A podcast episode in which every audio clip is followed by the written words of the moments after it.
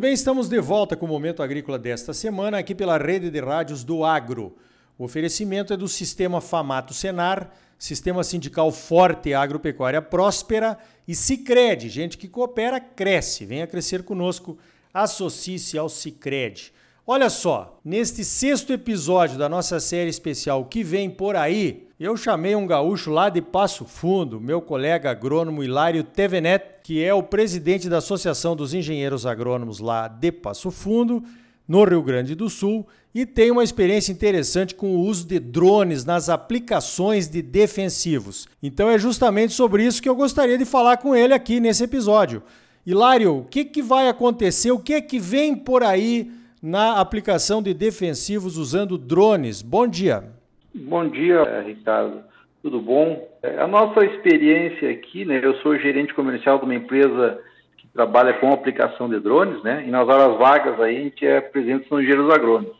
E agora, a partir da portaria que regulamenta, que entra em vigor agora dia 1 de outubro, né? Que regulamenta aí a pulverização via drones, muita coisa começa a tomar rumo, né? Coisas que vinham sendo feitas aí sem muita lógica, agora as coisas começam a tomar um norte, né? As empresas que pretendem prestar serviço nessa área, que pretendem contratar serviço nessa área, agora já tem um regulamento a qual seguir, a qual todos nós deveremos nos enquadrar, né?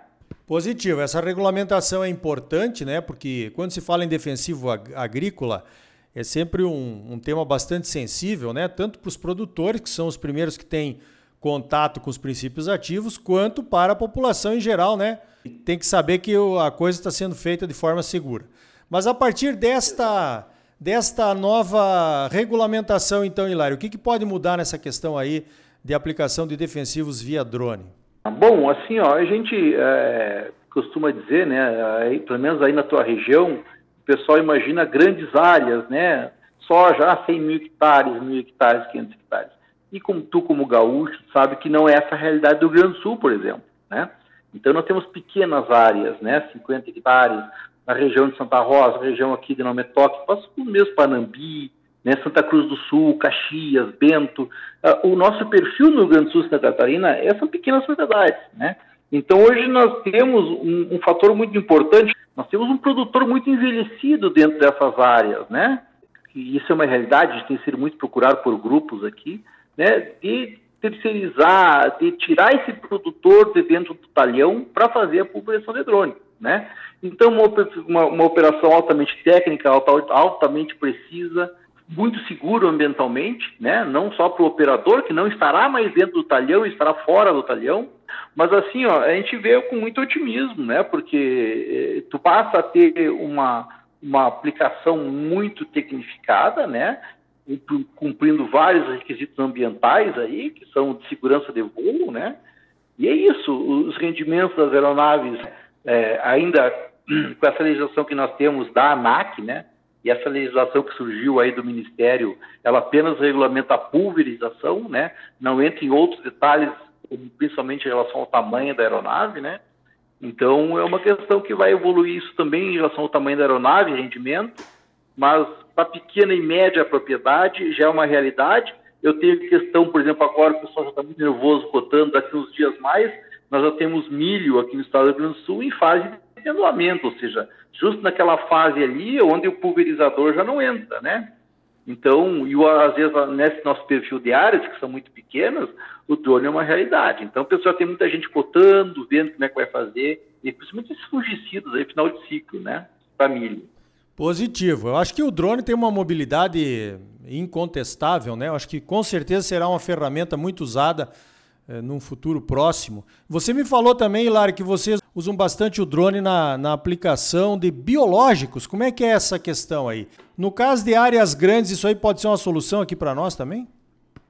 Assim, ó, é, são, são, são duas pulverizações. A de microbiológicos a gente está falando de bacilos, está falando de azospirillum, de bradyrhizobium, bactérias basicamente, né? A pulverização é igual à pulverização de um inseticida, de um herbicida, de um fungicida, né? Ou seja, a gente fez aqui, no, aqui na, na, na empresa, para ter uma ideia, o, o prestador de serviço esqueceu de inocular semente, né? A gente fez toda ela via drone, né? Então, tem, tem essa opção. Mas, assim, ó, uma coisa que está evoluindo muito, e a gente, aí as áreas grandes começam a fazer muito sentido para o drone, é a dispersão de macrobiológico, tricograma, cotésia, que já é uma realidade muito na cana, né? Então, a gente tem a possibilidade de controlar a lagarta com, com, com agentes biológicos, né? percevejos na soja aí com agentes biológicos e qual, qual, sempre foi o tendão de Aquiles desses macrobiológicos? A dispersão, porque o cara tinha que botar cartelinha na lavoura lá, né? Hum. Então, ficava louco. O de drone não. O drone tu decola ali e faz é, 40, 50 hectares com um voo. Bota ali são ml por hectare, né? Então, são, são, não é o mesmo drone da aplicação agrícola, é um drone menor, né? É, e com altíssimo rendimento e, e, com custo bastante baixo, né? Em relação a, outro tipo de operação aí. Enfim, é uma realidade, né? Aí, aí sai até dessa coisa aqui da pequena propriedade, entra na grande propriedade, entra na grande cultura da soja, cana, floresta, né? Então, opa, agora eu tenho um predador natural e a gente acompanha os números do pessoal que já trabalha há mais tempo aí, com, principalmente controle de lagarta em soja e, milho. Se tu olhar o, o comparativo com o controle químico, ele é muito parecido, né? É muito parecido em termos de eficiência com o controle químico. Então, né, nós estamos focados nesse pessoal que está entrando agora no agro, essa gurizada que está assumindo aí as lavouras, as propriedades. Opa, já sai da faculdade com, né, com uma visão um pouco diferente. Então, a gente está focando nesse pessoal aí, já está voando, já está aplicando aí, já está já tá fazendo tricograma, principalmente já está fazendo, já, já começou safra aqui, né? Legal, eu acho que isso é uma tendência que com certeza vai aumentar bastante o uso né, dos, dos microbiológicos e, do, e dos macrobiológicos, como você falou, né? Que os inimigos naturais e tal. Agora, Hilário, eu estava vendo aqui, você, você falou a questão do tamanho dos drones, que é uma coisa que está tá sendo desenvolvida ainda, né? Drones que possam trabalhar por mais tempo, levar uma carga maior. E eu também estava vendo um outro artigo aqui essa semana a respeito de uma, digamos assim, de uma pequena esquadrilha de, de drones, né? Produtor de, de grandes áreas, como é o caso aqui do Mato Grosso, podendo soltar quatro, cinco drones trabalhando em conjunto, né? Com a inteligência aquela artificial, talvez conectados no, no mesmo controlador. Como é que você está vendo esse desenvolvimento futuro dos drones, Hilário? Assim, ó, até os drones que nós compramos, nós compramos eles em outubro do ano passado, de pulverização, eles já nós estamos aí um ano, nem um ano, agora vai outubro do mês que vem, assim, eles já estão desatualizados em termos de tecnologia embarcada. Isso aí é que nem celular, né? Que nem, nem notebook, tu já compra ele na loja desatualizado. Principalmente os chineses, tá? A DJI aí, a, a, a XAG, são empresas com um nível de tecnologia altíssimo. Então, eles já têm isso, uma possibilidade, né, de tu voar que chamamos de enxame, né, o swarm, e aí mais de um drone, né, por aplicação, por operador. No Brasil, isso nós temos duas, dois órgãos que nos regulamentam, né? Um é o Ministério da Agricultura, né? O Ministério da Agricultura vai dizer, olha, tu pode pulverizar assim, desse jeito, aqui, quem pulveriza tem que ter esse curso, aquilo lá. Mas a, a, a, o uso em si do drone, enquanto né, a aeronave, que são aeronaves é, é, pilotamente, remotamente pilotadas, né? Então, o que acontece? Aí é a ANAC, né? Então, a ANAC já sinalizou aí com a liberação do voo em, em chame, né? Mais de um drone, e, claro, é, aumenta muito a capacidade operacional, né? Hoje, nós, o que a lei nos permite, né, em termos de ANAC, para quem presta serviço, que é o nosso caso, drones classe 3. O que é o drone classe 3? Ele decola com 25 quilos, tá? Embora o mercado já tenha drone de 30, 40 quilos, inclusive voando no Brasil, né, eles ainda não podem prestar serviço, né?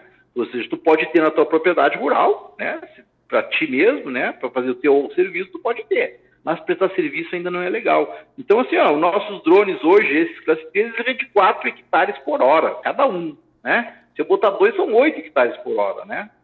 Voando em simultâneo, né? Agora, se tu botar um drone de 40 quilos, né, que vende aí 20, 20 e poucos hectares por hora, a situação muda. Mas assim, ó, ainda, é, até agora, na semana passada, nós fizemos um evento junto com a aviação agrícola, aqui em Carazinho. Então, assim, ó, não tem condições ainda de competir em rendimento com avião. Né? Estamos falando do outro departamento, né? Então, aí, essas grandes áreas aí da agricultura ainda não é um concorrente para o avião, ainda não está no nível, né, de concorrer com o avião.